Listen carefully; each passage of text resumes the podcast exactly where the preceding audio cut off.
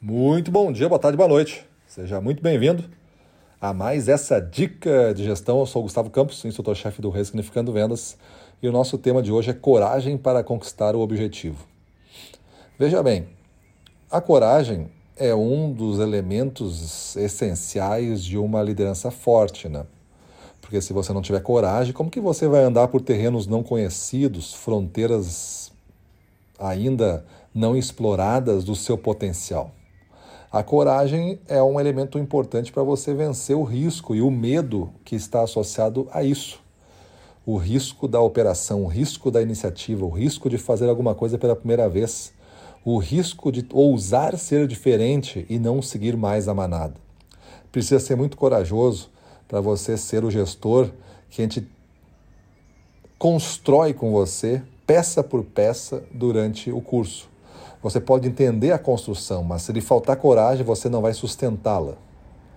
A coragem para conquistar o objetivo, então, é algo fundamental, principalmente para aqueles objetivos mais audaciosos, objetivos que a gente trabalha aqui, objetivos que a gente não sabe 100% do caminho no primeiro dia da jornada. Eu posso descobri-lo se eu estiver bastante atento e não deixando de fazer o tema de casa e treinando todo dia. E aí você pensa, você conquistou o objetivo, e agora? Cheguei até aqui, o que, que eu faço? O que, que você acha que faz? Você vai ampliar o objetivo para o próximo período. Você vai botar mais desconforto nessa sua equação, você vai ampliar os limites, mesmo que a empresa não esteja lhe pedindo por isso e as metas estejam fixadas já para o período, e isso é o, a boa prática que a gente diz que tem que ser. Você vai exigir de você mesmo patamares superiores. Por quê?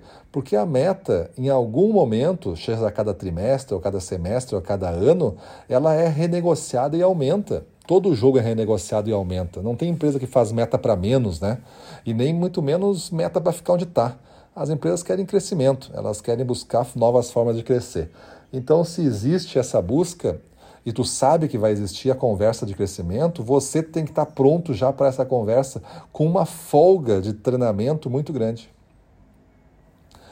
Então, o que faço quando eu cheguei até aqui e bati a meta? Você duplica o seu esforço para se preparar mais para metas que vão chegar e continua entregando metas superiores a cada período, demonstrando que tu está realmente dominando. Não foi sorte que tu alcançou esse mês e superou a meta.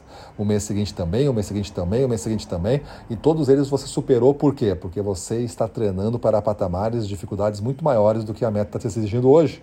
E é esse é o jogo que você tem que jogar com gestão e fazer a sua equipe de vendedores jogar todo dia também. Beleza? Pensa aí, tu joga esse jogo, ou você joga o jogo que a meta puxa o desafio e aí você fica desesperado para saber como que eu vou chegar nessa meta, os caras enlouquecendo com essa meta, essa meta está muito grande, como é que eu faço agora?